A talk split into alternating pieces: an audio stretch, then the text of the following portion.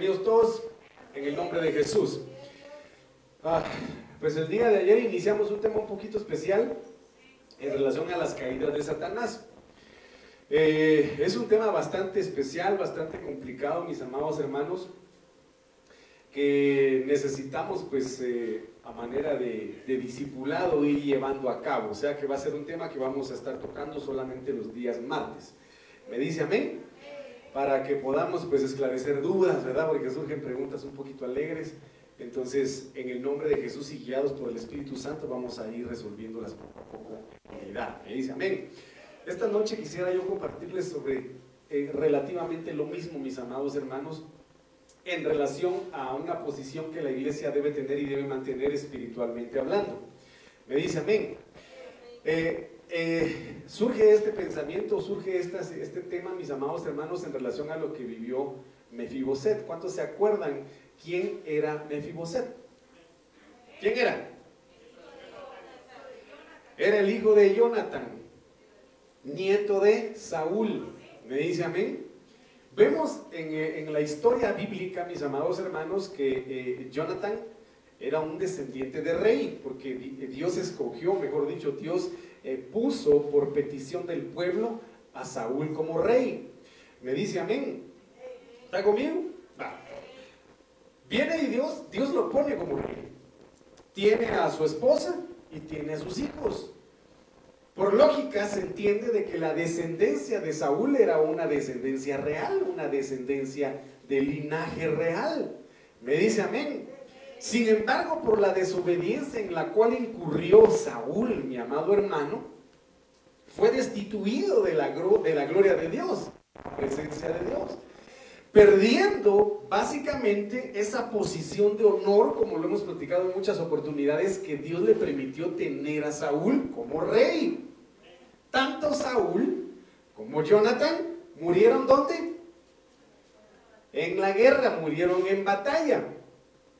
Entonces, vemos, hermanos, que Mefiboset, estando en determinado lugar, la nodriza al escuchar que había muerto el rey, que había muerto Jonathan, eh, obviamente pues eh, quiso salvaguardar la vida de, de, Mefiboset.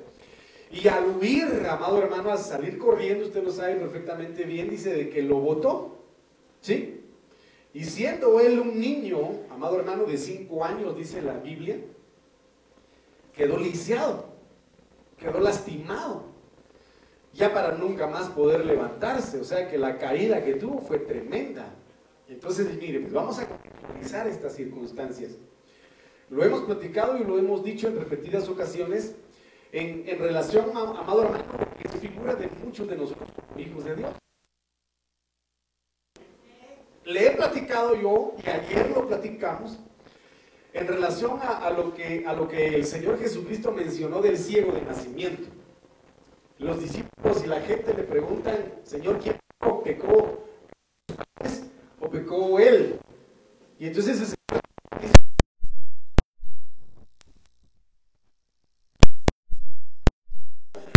la gloria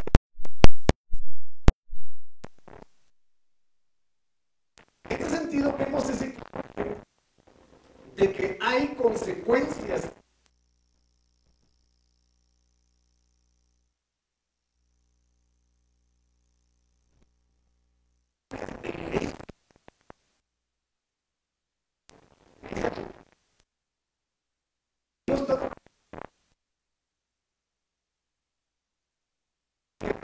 Le dejó al el albedrío, la decisión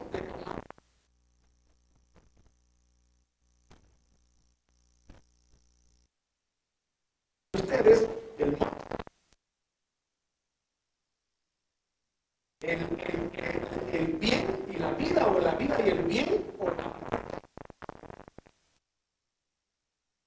Hay que tomar. Entonces, como muchos de nosotros, espiritualmente hablando, eh, fuimos afectados, incluso hasta el día de hoy hay secuelas de esa afección que eh, lamentablemente recibimos como herencia de nuestros padres. Me dice a mí,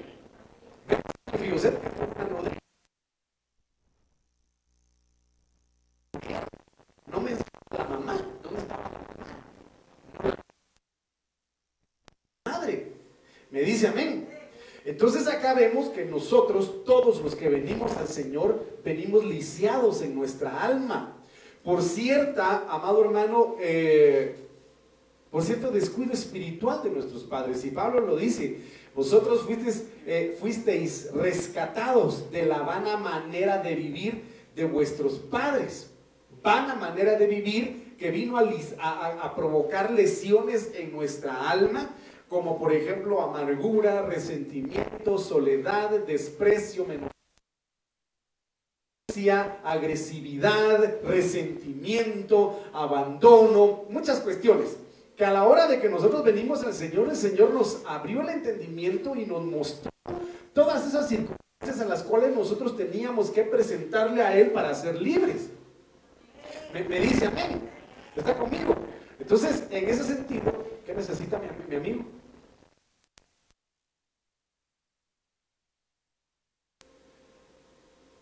Bueno, entonces mire mi hermano, lo que tenemos que entender en este sentido es que tenemos que clamarle al Señor a manera de que nos permita ser restaurados y ser sanos en medio de su presencia. Me dice amén. Mefiboset era un príncipe. Nosotros hemos sido llamados para ser reyes y sacerdotes delante del Señor. Que se siente aquí, hermanito, que se siente, que se, quiere que se siente ahí. Amén. Bueno, hemos sido llamados para ser reyes y sacerdotes delante del Señor. Sin embargo, yo le platicaba a usted ayer de que es necesario que recuperemos, o se lo he mencionado en repetidas ocasiones, recuperar esa identidad del Señor. En virtud de que se olvidó por completo quién era. Perdió su identidad. Satanás deformó totalmente su alma. denominarse él mismo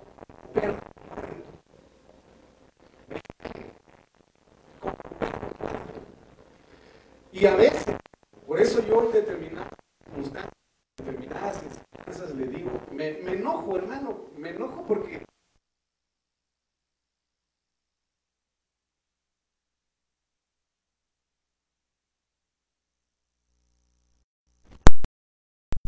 porque que el hombre hecho a imagen y semejanza de Dios, amado hermano, le permita al diablo destruir su vida. ¿Cómo le permite el hombre que en teoría resulta siendo un hombre eh, racional, un ente pensante? ¿Me dice amén? Un ente que razona, en teoría se lo digo, ¿verdad? Le permite al diablo destruir su vida. ¿Cómo se lo permite? Pues obviamente mediante engaño, mediante sutil, eh, sutiles mentiras, falacias, hermanos cuentos de hada basados en el pecado. Fascinaciones y alucinaciones. Me, me dice amén. Queriendo hacerle ver al hombre que estando en el pecado, lo puede tener todo, se puede sentir feliz, se puede sentir pleno, pero en el fondo y atrás de ese escenario hay muerte. Hay muerte. Me dice, me dice amén. Y un ejemplo claro, creo que se lo comenté a ustedes en determinado momento, era en donde eh, eh, un ejemplo de, jóvenes que están en determinado lugar, que están, pónganle, en, una, en un lugar de esos donde venden alcohol, donde venden, donde venden eh, ¿cómo se llama? Agua de cactus. ¿Verdad que el Señor reprenda todo espíritu de alcoholismo en el nombre de Jesús? Me dice amén, díganme amén con fe para que el Señor reprenda todo espíritu de alcoholismo en el nombre de Jesús. Pero de repente en ese hay un hijo, el hijo de un, de un cristiano. Y tiene uno uno, de sus amigos que tiene rivalidad con otro tipo. El otro tipo entra al lugar donde están bebiendo y, y saca la pistola y suelta plomo por todos lados. Y resulta, y resulta muerto el muchacho que no estaba tomando. Es un ejemplo que le doy. ¿verdad? Y créame, no va lejos de la realidad. No va lejos de la realidad porque pasa muchas veces. Y pierde la vida el muchacho que en teoría no estaba haciendo nada malo. Lo que estaba haciendo de malo era que estaba en el lugar equivocado, con las personas equivocadas y en el tiempo equivocado. Y lejos de Dios. Rodeado por un ambiente espiritual de pecado y por lo tanto de muerte. Me dice amén. Y murió en el escenario. No sabe lo que haya sucedido, pero yo me lo estoy imaginando. Me dice amén. ¿Pero por qué? Porque viene el diablo y en base a ese pecado va, quitándole ese lugar de honor a los hijos de Dios. Lo mismo pasó con el hijo pródigo. Lo mismo pasó. Entonces, en ese sentido, el Señor ha diseñado a la iglesia para que sea una iglesia, una esposa, una reina. Nosotros seamos reyes y sacerdotes delante del Señor. Entonces, mire, pues el libro de Apocalipsis 4, 10 y al 11 Dice acá, los 24 ancianos, mira, a mí me fascina este, este, este, este versículo, porque dice, los 24 ancianos se postran delante del que está sentado en el trono. ¿Quién está sentado en el trono, hermano? El Señor. Y adoran al que vive por los siglos de los siglos, precioso Señor. Pero aquí ellos hacen un acto echan coronas delante del trono. Echan coronas delante del trono. Señor, y dicen, Señor, digno eres de recibir la gloria, la honra y el poder, porque tú creaste todas las cosas y por tu voluntad existen y fueron creadas. Ahora, aquí hay una gran interrogante. ¿Quiénes son? ¿Quiénes son los 24 ancianos? ¿Ah? No me va a decir mi abuelito, pastor. Tampoco porque le pongo un cero en la frente si me dice Santa Claus. Hermano. Los 12, eh, los 12, las 12 tribus. ¿Base bíblica?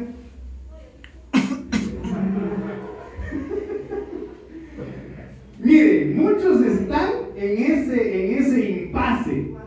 Muchos dicen que es figura de los doce apóstoles y, uno de los representantes de, de, o sea, mejor dicho, los doce hijos de Jacob. Pero no es así. Otros dicen, amado hermano, que puede representar a los 24 turnos del orden sacerdotal que llevaban a cabo durante todo el año los, los, los, los descendientes de Leví. Me dicen, otros dicen de que es la iglesia. Pero de lo que sí le estoy, hermano, es seguro es de que no son ángeles. Es de que no son querubines.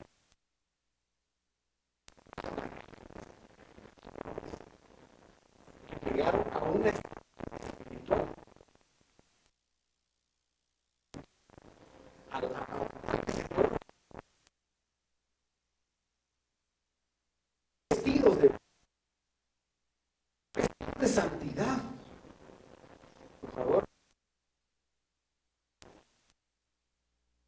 Agradecería mi hermano, muchas gracias.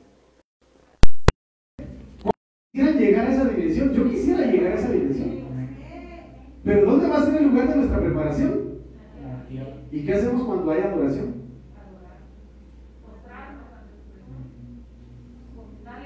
¿Cuál es el acto que hacen primeramente ellos antes de adorar? Ah, ah ya se nos abrió el entendimiento. ¿Y qué significan las coronas? No solamente el don, ya le he tocado un Hugo. eso hay que estar hermano Vito. Gloria a Dios por eso. Pero miren, entregar la voluntad, entregar cualquier galardón o cualquier cosa que Dios quiera que le rindamos. Cualquier cosa. ¿Cuál era el orgullo de Abraham? ¿Cuál era lo que le hacía sacar el pecho a sus casi 100 años? Isaac. ¿Y qué le pidió el Señor? Ríndeme tu corona. Ríndeme lo que más amas. Y le rindió en sacrificio y en adoración a Isaac. Cuando una persona está en la adoración, no es solamente de levantar las manos y de cantar, no, no, no, no. Es que tú y yo, que nosotros, ellos y ellas, nos despojemos de toda soberbia nos despojemos de toda altivez, nos despojemos de todo orgullo, nos despojemos de toda mentira, nos despojemos de todo aquello que a Dios no le agrada. Y esas no son coronas de gloria, no son coronas de bendición, son cosas que Dios quiere que nosotros saquemos de nuestra vida para que nuestra adoración sea agradable y nosotros podamos ser coronados. Porque si usted lo ve, un anciano tendría que tener sabiduría. Por lo tanto, madurez. ¿Qué se requiere para adorar a Dios? Madurez, sabiduría. Y la sabiduría nos lleva al discernimiento y el discernimiento nos lo da el Espíritu Santo. Y cuando adoramos en espíritu y en verdad, ah, hermanos, tremendo, miren Los 24 ancianos se postraron delante del que está sentado en el trono y adoran, y adoran y adoran. Es un verbo continuo, adoran, no dice adoraron o adorarán, sino que adoran constantemente, de día y de noche, al que vive por los siglos de los siglos. Le hago una pregunta, ¿su Dios está muerto? Su Dios está muerto. Y si su Dios no está muerto, ¿cómo tienen que ser los hijos de ese Padre, de ese Dios que está vivo? Vivo. ¿Usted está vivo? Sí, pastor, mira, me costó levantarme hoy, pero sí estoy vivo. Y echan sus coronas delante del trono diciendo, Señor, digno eres de recibir la gloria, la honra y el poder, porque tú creaste todas las cosas y por tu voluntad existen y fueron creadas. Y ayer tocamos ese tema. ¿Para qué y por qué fueron creadas todas las cosas? Visibles e invisibles. Me dice amén. Tronos, reinos, gobiernos y potestades. Ayer lo platicamos. Bueno, vemos entonces esta cualidad, mis amados hermanos, de los 24 ancianos que están delante del Señor, que tienen coronas, pero que las coronas las rinden delante del Señor. Una cualidad de estas coronas en Apocalipsis 4:4 dice, alrededor del trono había 24 tronos y en los tronos vi sentados a 24 ancianos. ¿Cómo estaban vestidos los ancianos? Vestidos de ropas blancas. Y esta es una situación que nosotros como hijos de Dios tenemos que considerar. Las vestiduras que tenemos ¿Cuáles son las vestiduras que tenemos, pastor? Mira que hoy decidí ir a comprarme mi pantalón, una mi camisa. yo no me refiero a ese tipo de vestiduras, y usted lo sabe. Me refiero a las vestiduras espirituales, a las vestiduras que lo están a usted arropando, cubriendo, la que usted utiliza para cubrirse espiritualmente hablando. Me dice amén. Están las vestiduras que usted sabe perfectamente bien utilizó Jacob para robar la primogenitura, para arrebatar la, la primogenitura. Fueron las vestiduras del engaño. Me dice amén. Fueron las vestiduras del engaño. Fueron las mismas vestiduras que utilizó Saúl para que la pitonisa o la espiritista le hiciera subir a un demonio que no era el espíritu de Samuel, sino era un demonio, hermano, hacerlo subir para hablarle. Fue la misma vestidura que usó Tamar para engañar a su suegro Judá. ¿Está conmigo? Son las vestiduras del engaño. Las que, las que en eso, en eso la Biblia nos enseña y hay muchos, muchos, muchas más vestiduras. Hermano, la de las vestiduras de los gabaonitas son las vestiduras que lamentablemente pues están de moda el día de hoy. ¿Cuáles son esas vestiduras? En donde las patojas, hermano, los patojos andan con los pantalones todos rotos. Vestiduras de pobreza. Vestiduras de pobreza, hermano, en donde la, de verdad que da pena. La verdad es que da pena, hermanos. Pero yo nada más lo comento, espero no ofender a nadie. Me dice amén. Lo hago a manera de enseñanza. Pero son vestiduras que espiritualmente tienen su significado. ¿Está conmigo? Entonces, en este sentido, las vestiduras de los 24 ancianos son vestiduras blancas que implican santidad. Las vestiduras de la iglesia tienen que ser vestiduras de santidad. Porque el Señor habla y dice ser santos porque yo soy santo. ¿Y es una persona santa? Una persona que se consagra para Dios. una persona que se aparta para el Señor, una persona que decide agradar al Señor independientemente de lo que hay a su alrededor. Y por lo tanto es coronada, dice, con coronas de oro. El oro tipifica la realeza de Cristo, la realeza del Señor, que es figura de lo que recibió el Señor Jesucristo cuando nació. ¿Qué recibió el Señor Jesucristo cuando nació? Y déjenme aclararle, no son reyes magos.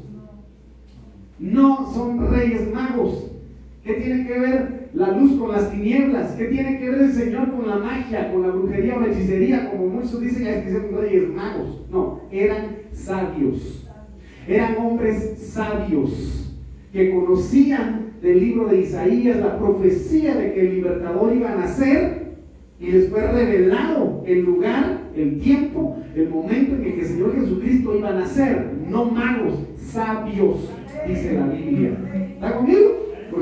perdón por si le arruiné la Navidad a alguien, pero no son magos, son sabios. Amén.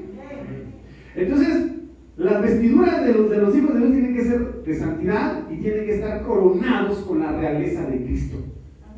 La realeza de Cristo. ¿Me dice amén? Va, despierta al que tiene a su lado, por favor. Dígale, hermano, despiértese, por favor.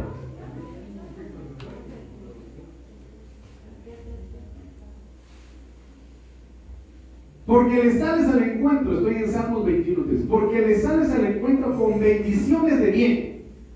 ¿Cuántos han recibido bendiciones de bien? Amén. Hermano, ¿cuántos han recibido bendiciones de bien? Los que no me contestan y los que no dicen amén, hermano, no han recibido bendiciones de bien. ¿Cuántos han recibido bendiciones de bien? Denme un ejemplo de una bendición de bien. Ah.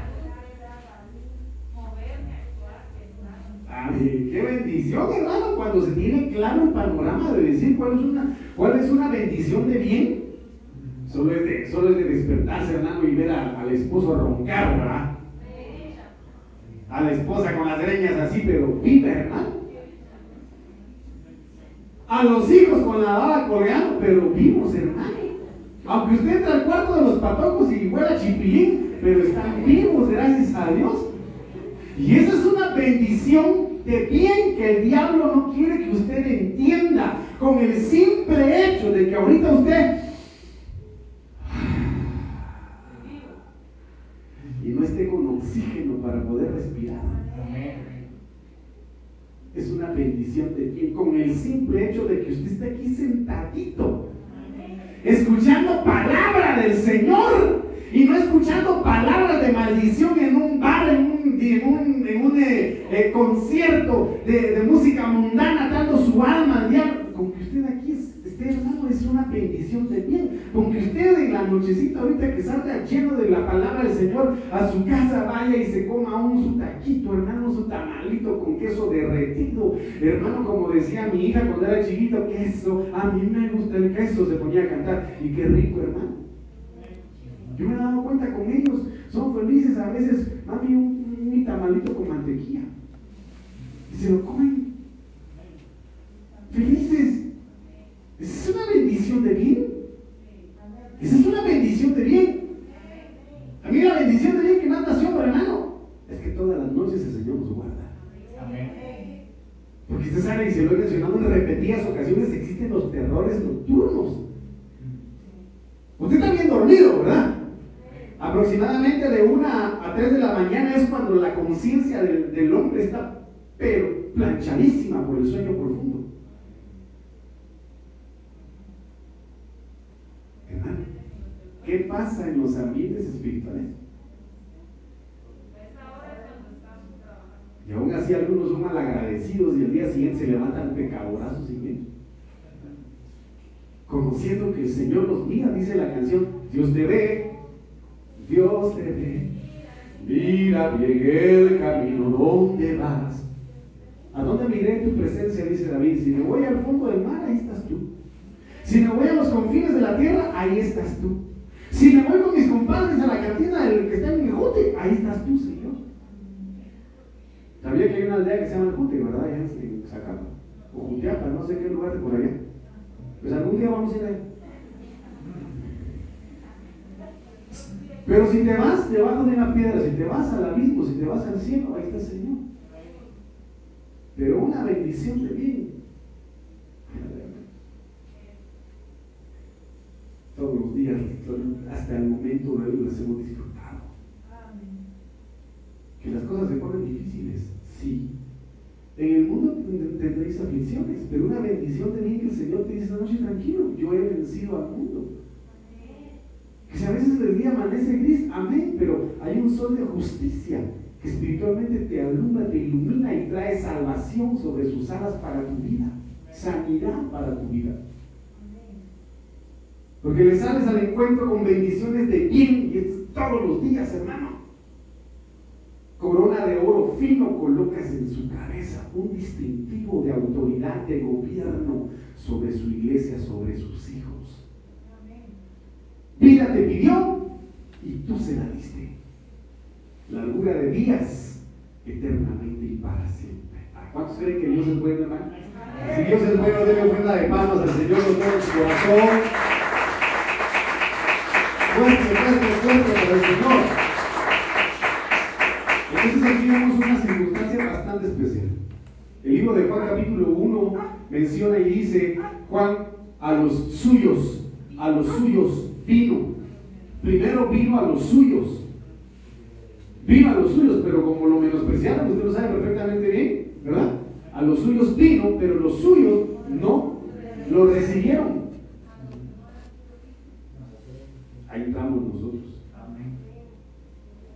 Usted sabe perfectamente bien, lo hemos mencionado en repetidas ocasiones, hay, mujeres, creo que son cinco mujeres, no recuerdo bien cuáles, cuáles son todas, o tres, no me recuerdo, de las cuales quisieron hacer un matriarcado y un gobierno mundial a través de los reyes que, que, tenían como esposos. La primera de ellas fue la mujer de Nimrod, Semiramis.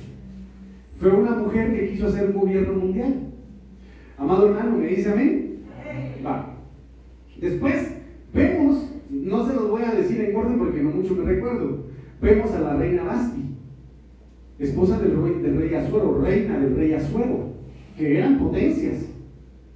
Siria era potencia, Babilonia era potencia, todos esos países eran potencias. Me dice amén. Otra era Jezabel. También querían empezar a ejercer un gobierno impresionante. Sin embargo, Vemos en la reina Basti al pueblo de Israel. dice amén. Al pueblo de Israel que despreció el llamado del rey para el banquete. Para el, banquete del rey. Entonces aquí lo vemos perfectamente bien en Esther 2.17 y dice, y el rey amó a Esther, que es figura de usted, que es figura de mí, que no éramos nadie, que estábamos apartados, pero el Señor al ver a su pueblo que lo despreció, entonces tuvo que buscar a otra reina. Tuvo que buscar a otra amada que lo amara a él. Me dice amén. Y el rey amó a Esther más que a todas las otras mujeres, más que a las otras mujeres. Y ella halló gracia. Quiero hacer la aclaración. Antes, antes, habría conmigo antes, los reyes y los patriarcas que eran hacendados, que eran multimillonarios, antes, ¿había conmigo antes? Podían tener varias mujeres. Hoy, off, se acabó, out, Ishkamik, dice la hermana, se terminó. Ya no se puede. A ver, ya que tiene a su lado hermano, ya no se puede tener varias mujeres. Solo una. Hermano, lo digo para los que me están viendo en la transmisión. Me dice amén. Ya no se puede tener más mujeres. Antes podía tener, ahorita ya no. El rey amó a Esther más que a todas las otras mujeres. Y ella halló gracia y bondad con él. Miren qué impresionante es esto. Y esto lo hemos platicado en muchas ocasiones. Cuando la iglesia, cuando tú como hijo de Dios hayas gracia y bondad delante del rey. Ah, me cayó bien no venir unos días, ¿verdad? Bien ungida Cuando te preparas, cuando te preparas para el encuentro con tu rey. Entonces dice de que ella halló gracia y bondad con él más que todas las demás vírgenes. Impresionante. Mujer virgen. ¿Quién es una mujer virgen? Una mujer pura. Inmaculada, una mujer que no ha sido tocada. Que se ha guardado, como lo dice mi hermana, para su boda.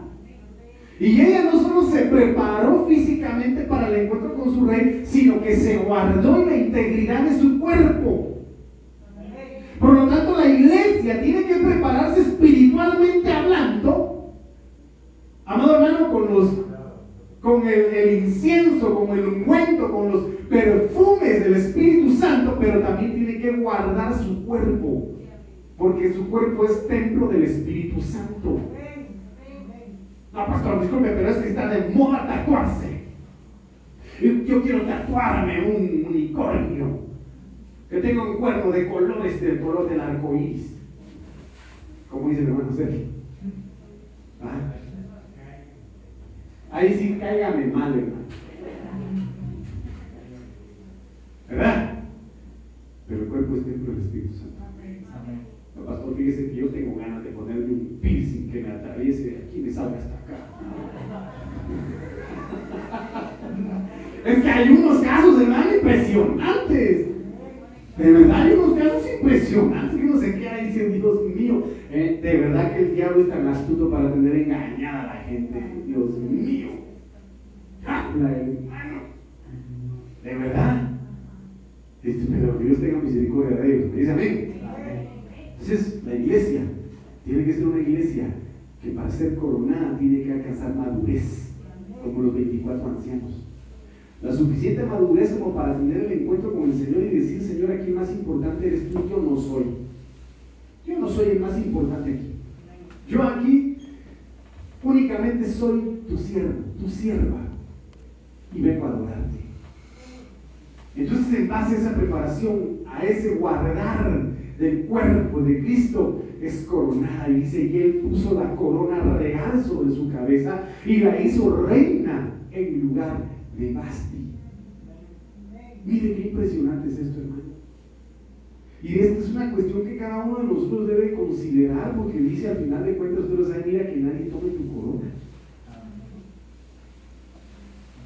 Entonces, cuando vemos corona del hebreo 3804, Keter significa diadema, significa círculo, coronar, perfeccionar. Mire qué tremendo es esto, porque coronar significa perfeccionar.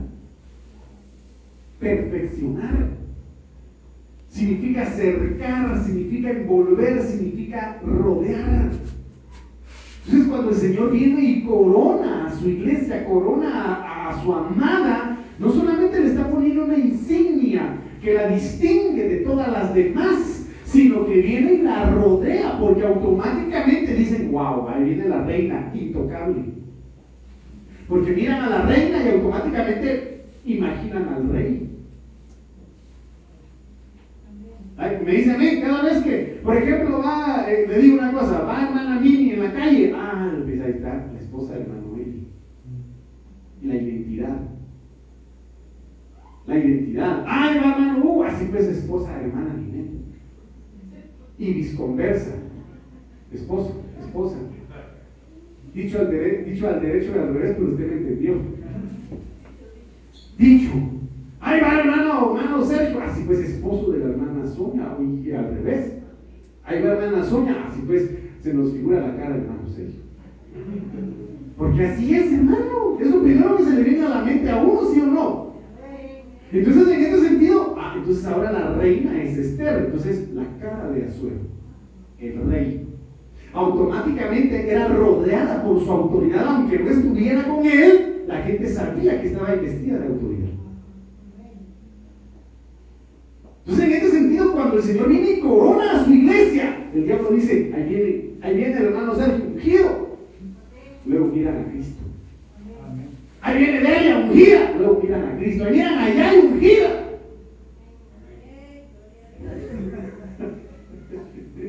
Úngela más, Señor. Y luego miran al rostro de Cristo. Pero si tú no te dejas coronar, ¿quién te va a estar rodeando? ¿O qué cosa te va a estar rodeando? Qué impresionante es esto, hermano. Porque entonces se circunscriben en, este, en esta situación. Mire, vamos a, vamos a verlo, vamos a ver si lo encuentro aquí.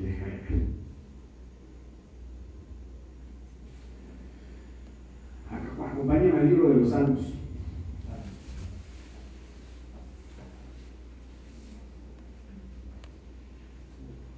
Pues, muchos en lugar de, de, dejarse rodear por el Señor, de dejarse coronar por el Señor, hacen lo que el libro de los Salmos capítulo 2 versículo 1 dice. ¿Por qué se amotinan las gentes y los pueblos piensan cosas vanas? Se levantarán los reyes de la tierra y príncipes conspirarán contra Jehová y contra su ungido. ¿Quién es ungido? Cristo, el Señor Jesucristo. Diciendo, rompamos sus cuerdas, rompamos sus ligaduras, rompamos toda relación, rompamos toda comunicación, rompamos todo tipo de comunión con Dios y con su ungido. Y echemos de nosotros sus cuerdas. Miren qué tremendo es esto. Automáticamente esto fue lo que hizo Basti. Digo, Basti, yo no quiero nada con él. Yo no quiero nada con el rey. Y hay muchos en el mundo que dicen, yo no quiero nada con Dios. Yo no quiero nada con esos locos cristianos que están allá, aleluyas, panderetas. Yo no quiero nada. Rompamos. Rompamos sus ligaduras y echemos de nosotros sus cuerdas. Es impresionante saber que incluso cristianos, estando dentro de la iglesia, rompen las cuerdas de relación con el Señor y van tras el pecado. Rompen sus cuerdas en la mente, hermano, en los deseos de su corazón, no solamente en las cuestiones del acto mismo, sino en sus pensamientos. Y usted sabe que la mente es tan poderosa que nos lleva a imaginar circunstancias impresionantes. Y estas circunstancias las están haciendo reales por la realidad virtual. Porque lo inimaginable es real en la realidad virtual. ¿Hasta dónde ha llegado el pecado? ¿Hasta dónde ha llegado la maldad y la iniquidad? En donde hay, no te preocupes, imagínate cualquier cosa y aquí te lo hacemos realidad en la realidad virtual. Entonces, Basti tuvo esta actitud. Rompamos las ligaduras. ¿Cómo? No queremos nada. Conspiremos contra Jehová. Levantémonos, sublevémonos, rebelémonos en contra de Jehová y en contra de su ungido. Diciendo, rompamos su ligadura y echemos de nosotros sus cuerdas. Entonces, en este sentido, la reina Basti se desligó. Qué impresionante es esto, hermano. Entonces es necesario saber y entender de que no es solamente decir, ah, yo te corono, yo te pongo una corona, porque ¿quién no desea ser coronado por el Señor espiritualmente hablando? Pero recuérdense que para que Esther fuese reina, fuese coronada, tenía que estar bajo sujeción del rey. Porque si no iba a ser otra Basti, otra rebelde, otra renegada. Y usted y yo conocemos cuál es el destino de los renegados, de los rebeldes, de los que se sublevan. ¿Cuál es? Es la caída. ¿Está conmigo, hermano? Vale. Entonces, mire, pues, segunda de Timoteo 2.5.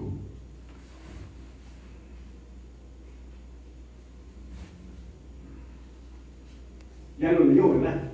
Amén. Y también el no es coronado, sino lucha legítimamente. ¿Qué es algo legítimo? ¿Qué es algo legítimo? ¿Ah? Es algo verdadero. Es algo genuino. Es algo que es veraz. Entonces, hay muchos que se, se quieren saltar las trancas. ¿Quiere que le dé un ejemplo? El Señor,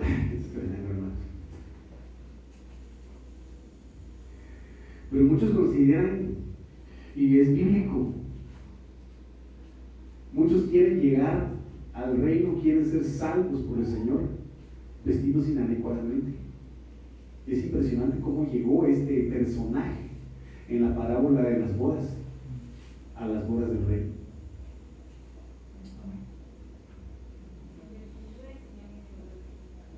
Por supuesto. Qué tremendo. Es figura de aquellas iglesias que no reconocen gobierno, que no reconocen cobertura que pretenden llegar con sus propios medios, con, sus propias, con su propia doctrina, con su propia manera de pensar. Y como lo dijo la hermana, no, no hay quien lo presente, no hay, no hay un ministro, como Pablo dice, tengo que presentaros a vosotros como una novia virgen y pura delante del Señor. Entonces dice acá y también que lucha como atleta no es coronado, sino lucha legítimamente. Y lo vemos en cuestiones deportivas, en fisicoculturismo, en box, en, en, deportes que requieren mucho músculo y mucha fuerza, que es lo que, es lo que a veces le hacen a los deportistas para ver si son idóneos para, para y, y, pueden competir legítimamente. ¿Prueba de qué? De dopaje. Le hacen el doping. Por supuesto. Y por eso, por fin, ¿verdad, hermano? Eh, eh, no me recuerdo cómo se llama la asociación esa internacional, en donde anteriormente habían aprobado la participación de hombres en, competencias femeninas, los trans. Y ya todos los luces iban a ganar porque eran hombres. Y se dio el caso de un, de un nadador, porque es hombre, no es mujer. Compitió contra mujeres y las arrasó, porque la fuerza la triplica. Ganó legítimamente. Y por eso eliminaron ya a los trans de esas competencias. Pues veámoslo desde el punto de vista de dopaje, se, se, se inyectan. ¿Qué se inyectan? ¿Esteroides? Sí, esteroides. Testosterona, dice la hermana. Pero quién sabe también, hermano. Uno nunca sabe. Sin embargo, les hacen el doping para ver si son competidores idóneos, honrados hasta cierto punto y no tienen contaminación en su sangre de algún tipo de droga que les dé mayor fuerza. En este sentido, tenemos que entender de que el Evangelio, para llegar al reino, tenemos que ser legítimos en el Señor. Perdónenme. Pero no podemos, discúlpeme, no, espero no ofender a nadie, me dice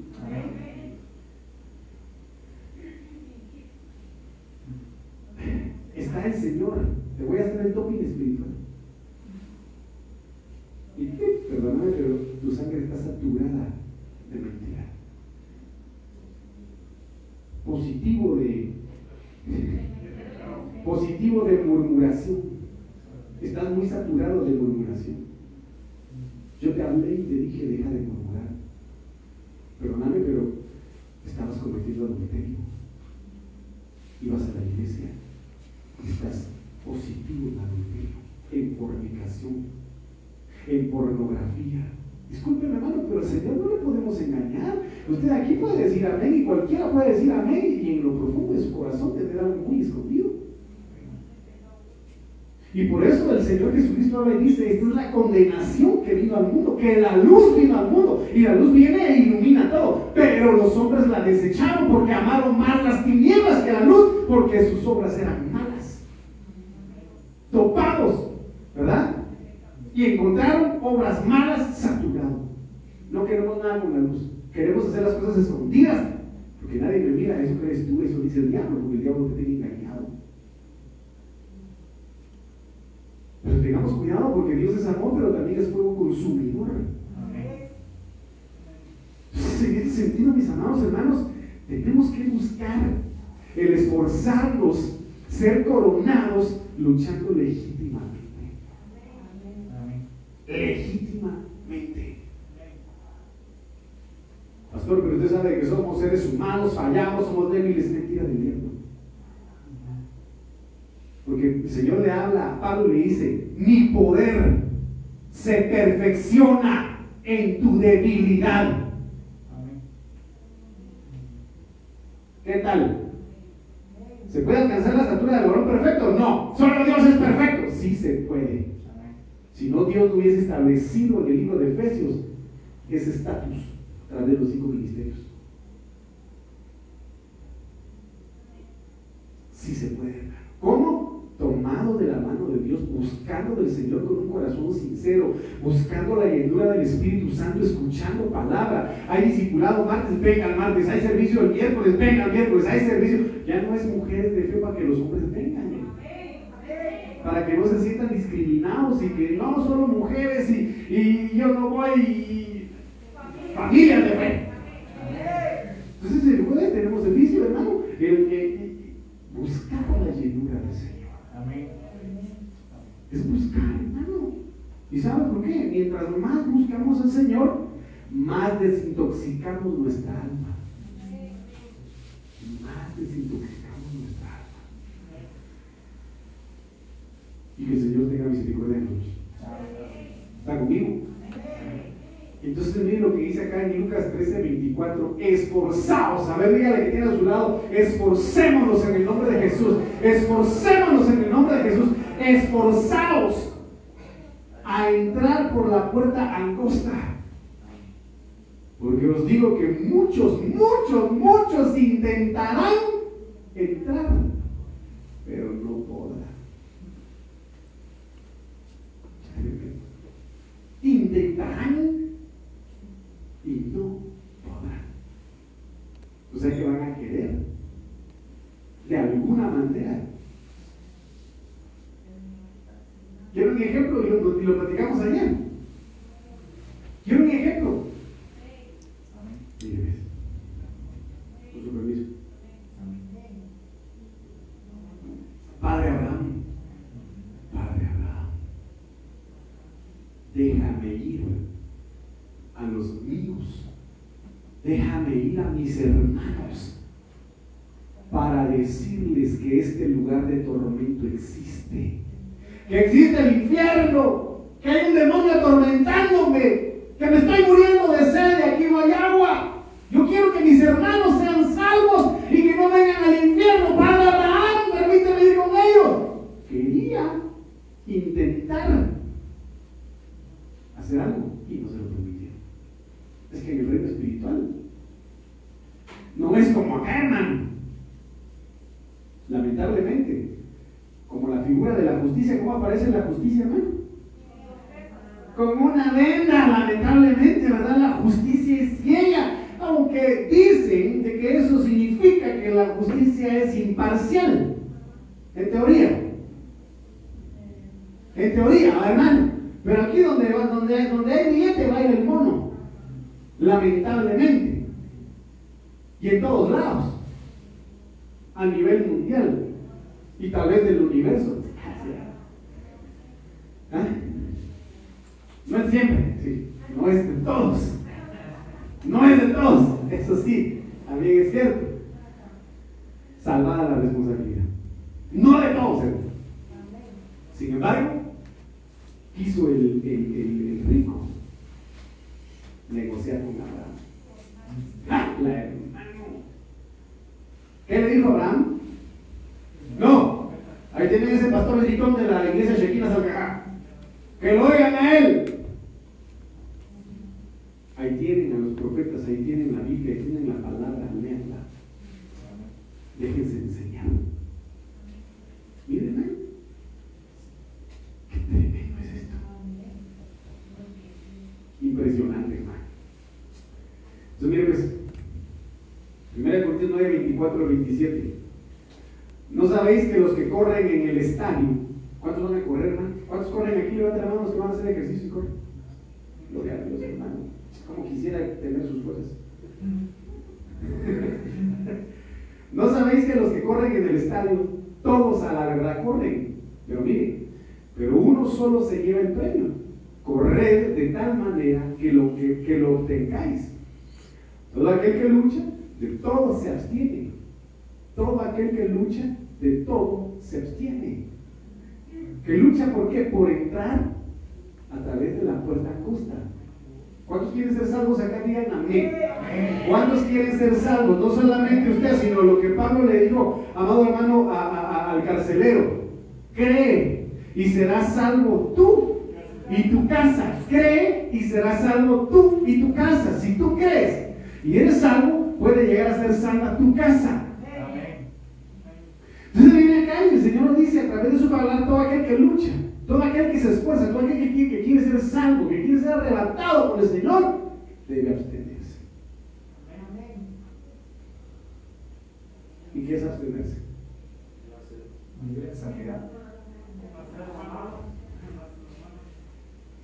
Pablo dice, todo me es lícito. Todo me es permitido porque tengo libre albedrío. Pero no todo me conviene. No todo me conviene. Y créanme que eso es lo más complicado.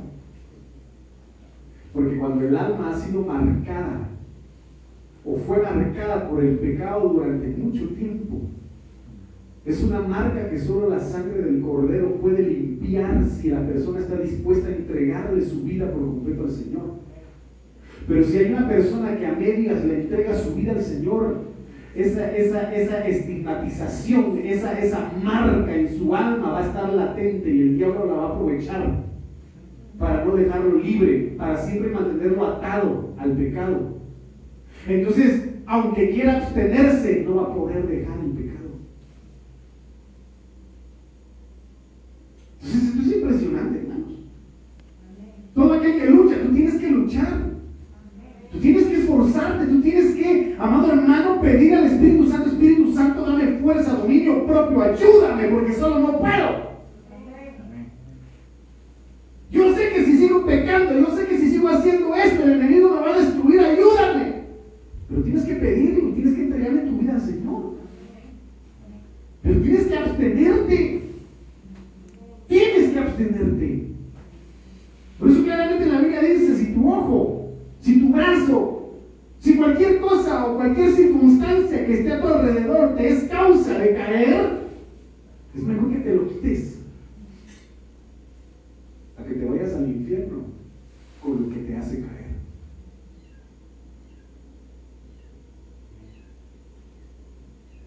¿Está conmigo? Tienes que aprender a abstenerte.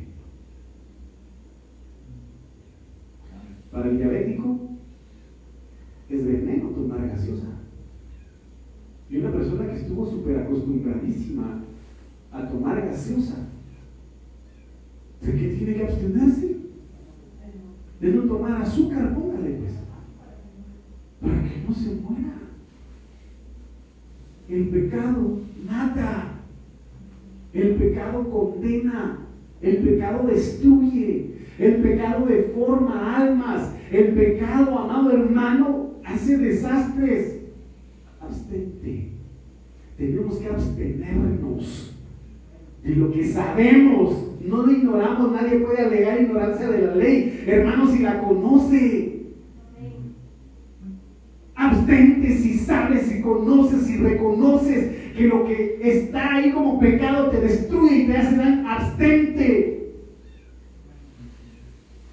Si sabes que un, por ejemplo, si se da un altercado en tu matrimonio, si sabes que eh, responderle a tu pareja enciende un gran fuego y ese es el pecado que te hace caer, no respondas.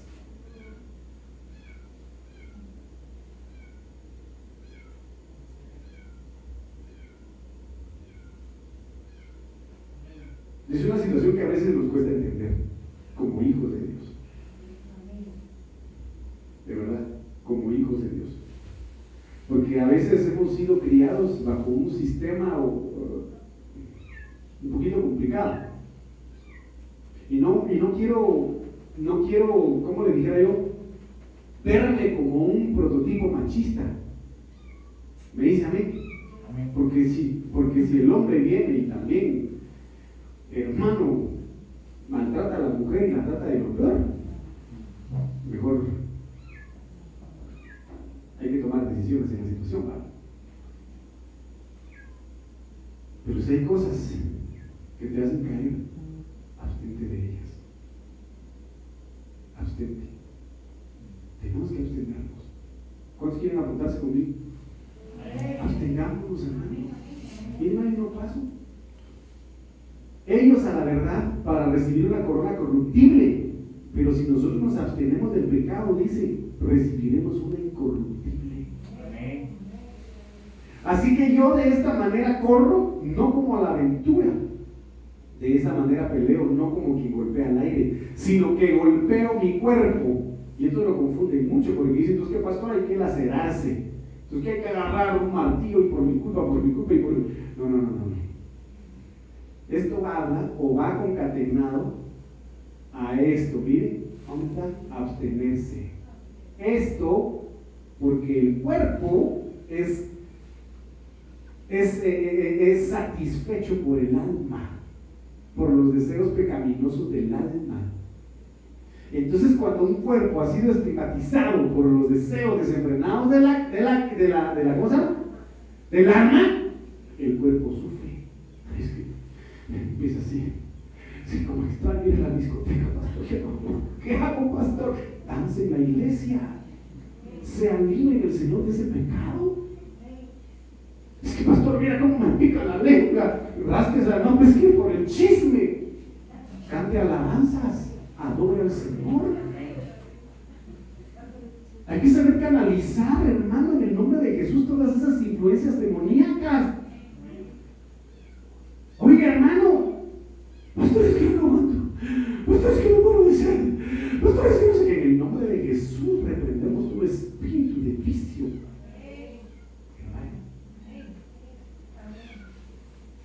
y entreguemos esas áreas de nuestra vida Señor. Pero ya no podemos ser los mismos, ni debemos ser los mismos. Así como está chillando ese gatito allá afuera, para que lo dejen entrar, deberíamos chillar al Señor para que nos permita abstenernos de todo aquello que nos perjudica, ¿Me dice amén? Sino que golpeo mi cuerpo, y con este término, Golpeo mi cuerpo y lo pongo en servidumbre. ¿En servidumbre de quién? Del Espíritu Santo. Para que el Espíritu Santo lo controle. Miren qué tremendo es esto. No sea que, mire lo que dice Pablo, habiendo sido heraldo, habiendo sido cabeza, habiendo sido perito arquitecto del Evangelio, habiendo sido apóstol, evangelista, habiendo sido de cualquier nombre que usted le ponga, para otros, yo mismo venga a ser eliminado.